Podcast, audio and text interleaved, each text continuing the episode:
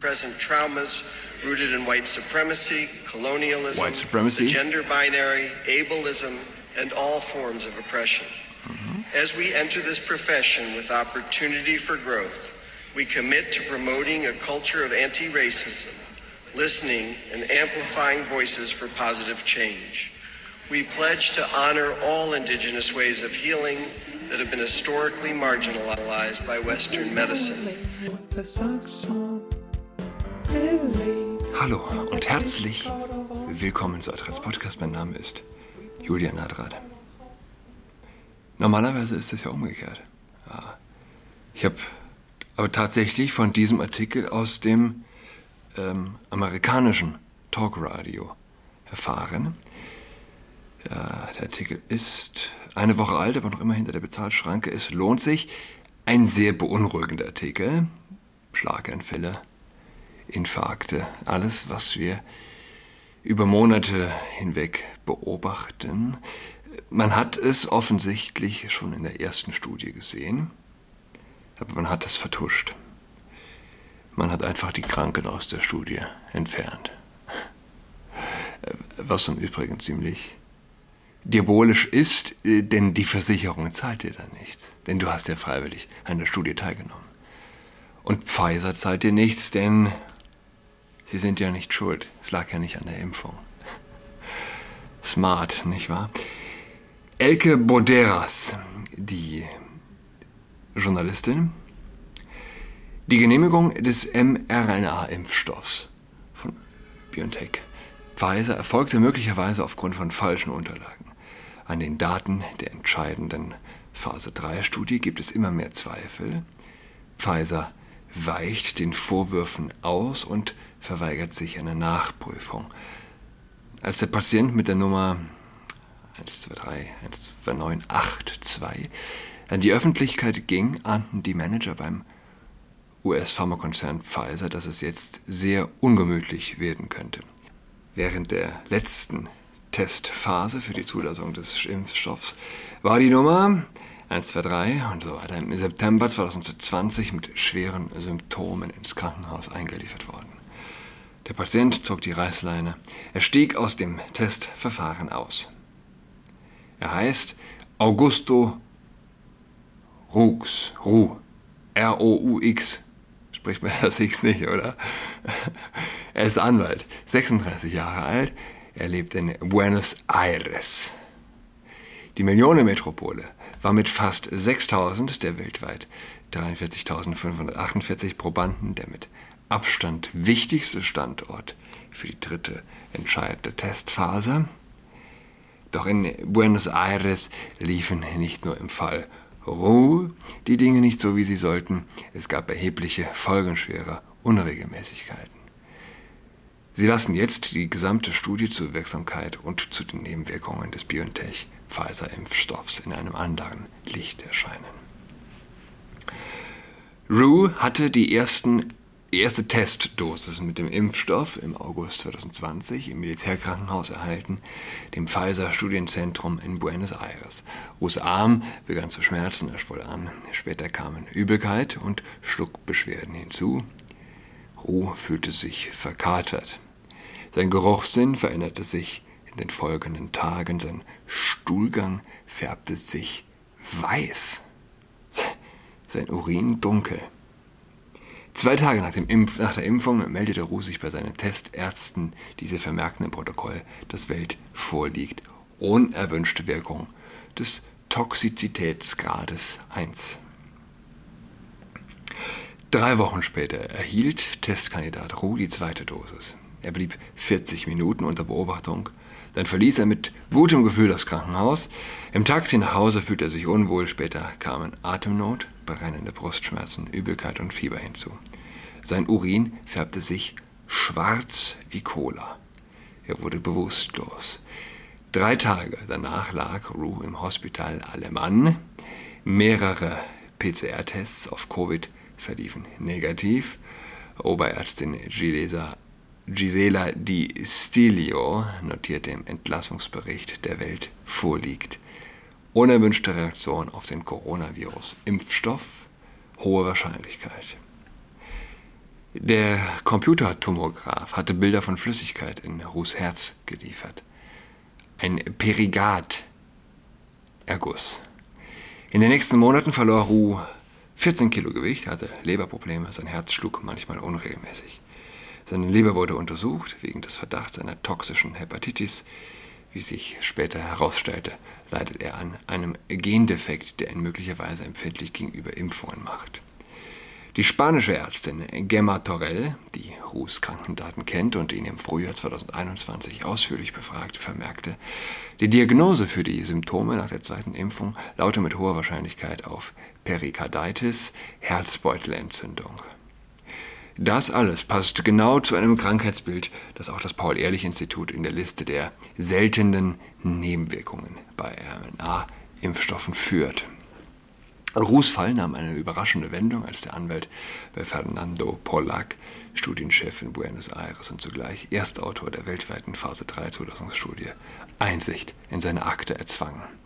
Er fand dort ganz Erstaunliches. Seine Geschichte, so könnte man meinen, müsste so in den Unterlagen von Pfizers Zulassungsstudie auftauchen. Dem ist nicht so. In den Papieren des Pharmakonzerns heißt es, Ruh habe das Forschungsteam im Anschluss an die erste als unerwünschte Wirkung des Toxizität Toxizitätsgrades 1 eingestufte Meldung darüber informiert, dass er mit einer beidseitigen Lungenentzündung im Krankenhaus liege. Das könne nichts mit dem Impfstoff zu tun haben, heißt es in der Akte weiter. Es handele sich vermutlich um eine Covid-Infektion. Kein Wort davon, dass Ruh in mehreren PCR-Tests negativ auf Corona getestet worden war. Roux erfuhr noch weitere Dinge über sich selbst, die er nicht selbst nicht wusste. Er habe am 23. September einen schweren Angstanfall gehabt, hatte Studienleiter Pollack am 9. Oktober 2020 vermerkt. Roux leide unter Angstzuständen, aber nicht durch den Impfstoff verursacht seien. Die Umdeutung Rohs vom Impfstoffopfer zum Covid-Patienten und psychischen Problemfall wirft Fragen auf. In der Zulassungsstudie von Dezember 2020 bleibt seine Krankengeschichte unerwähnt, auch bei späteren Auswertungen taucht sein Fall nicht auf.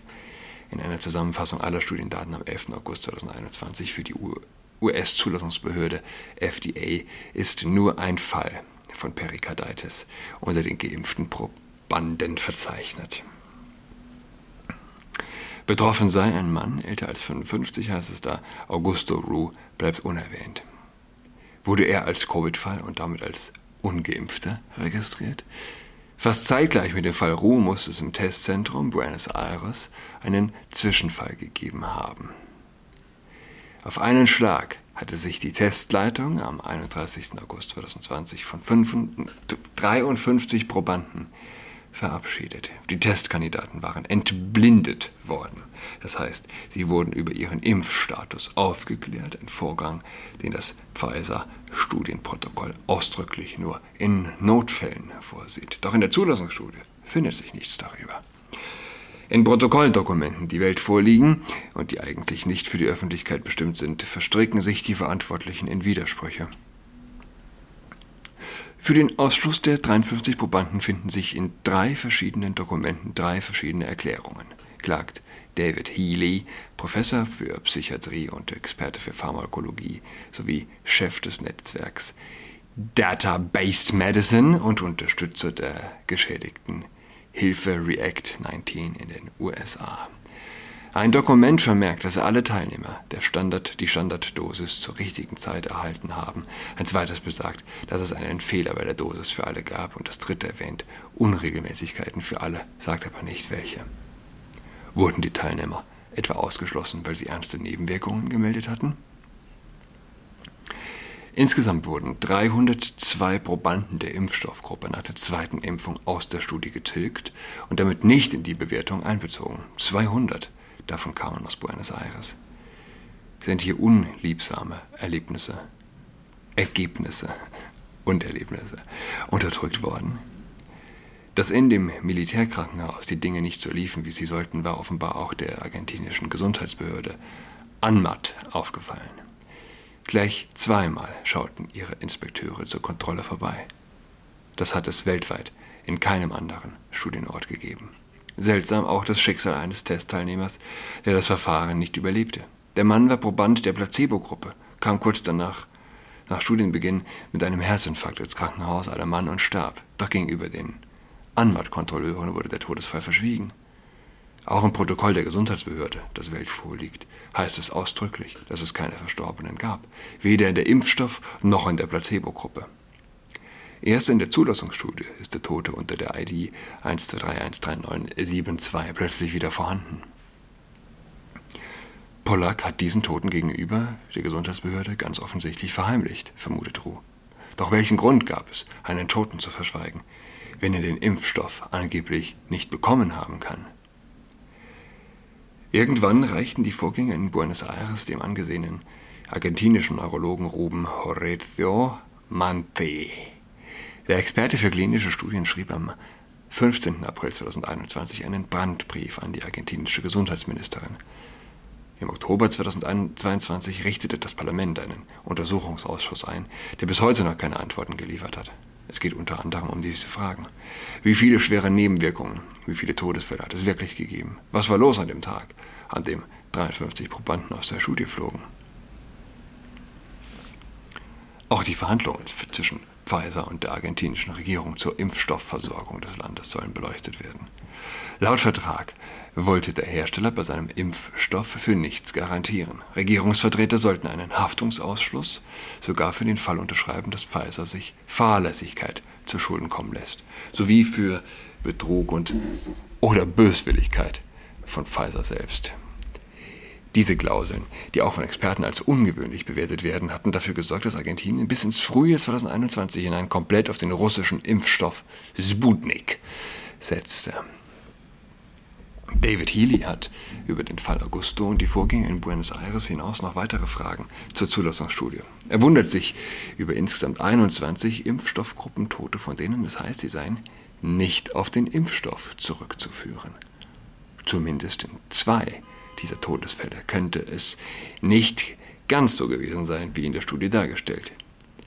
Welt liegen Dokumente vor, nach denen Patient Nummer 11621327 drei Tage nach der zweiten Dosis tot in seiner Wohnung gefunden wurde. Offenbar ein Schlaganfall. Patient Nummer 11521497 starb 20 Tage nach der Impfung. Diagnose Herzstillstand. Nach dem heutigen Stand der Wissenschaft würde man diese beiden Fälle der Impfung zuordnen, sagt die Berliner Pharmaspezialistin Susanne Wagner, zumal die US-Gesundheitsbehörde CDC momentan Schlaganfälle bei Geimpften untersucht und man weiß, dass Blutgerinnsel nach der Impfung plötzliche Todesfälle auslösen können. Resigniert stellt der dänische Mediziner Peter Götze, vormalig Professor für klinische Studien an der Universität Kopenhagen, im Gespräch mit Welt fest, es stört mich einfach immer dieses ohne Artikel mit der Welt, oder? Fest. Also Welt, die Zeitung Welt, ja. Dass die Zulassungsstudien der Hersteller unzuverlässig sind, selbst wenn sie in renommierten wissenschaftlichen Fachzeitschriften erscheinen.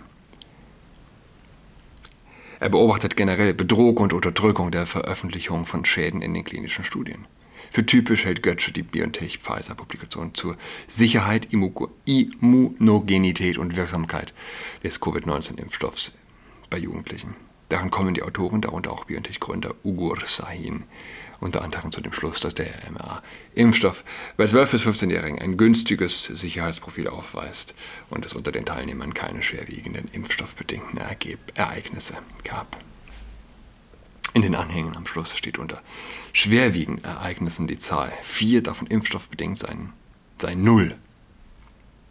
Eine der vier ist die 13-jährige Maddie de Garay. Das Mädchen erlitt nach der zweiten Injektion eine schwerwiegende neurologische Störung. Seitdem kann sie aus eigener Kraft den Rollstuhl nicht verlassen. Sie wird über eine nasogastrale Sonde ernährt. Und so weiter und so fort. Ähm, ich verlinke den Artikel. In die Brüder Karamasow nennt Kolja, dieser eine ziemlich schnieke, coole, äh, schlagfertige 13- oder 14-Jährige, den Arzt, der kommt, um sich äh, seinen Freund anzuschauen, der stirbt, äh, Medizinmann. Er verachtet Ärzte, er sagt das auch mehrfach zu Aljoscha Karamasow äh, hofft um seine Zustimmung. Ich weiß nicht, macht ihn sympathisch, oder? Verachtet. Bis aufs Blut Ärzte. Was waren unsere Ärzte in den letzten drei Jahren anderes als drei Jahre? Ist es zu fassen? Nicht wirklich, oder? Anderes als Medizinmänner, wenn überhaupt. Ähm, aber es ist schon so. Wo Menschen nicht mehr an Gott glauben, glauben sie immer an andere Dinge. Ich meine, hätte man eine, F äh, eine Umfrage gemacht zur Wirksamkeit von äh, der FFP2-Maskenpflicht unter Maurern und Ärzten. Ich würde meine Hand für verwetten. Die Umfrageergebnisse unter Maurern wären wissenschaftlich richtiger gewesen. Wir alle wissen, dass das so ist. Ich habe hier noch was Schönes. Hört mal rein.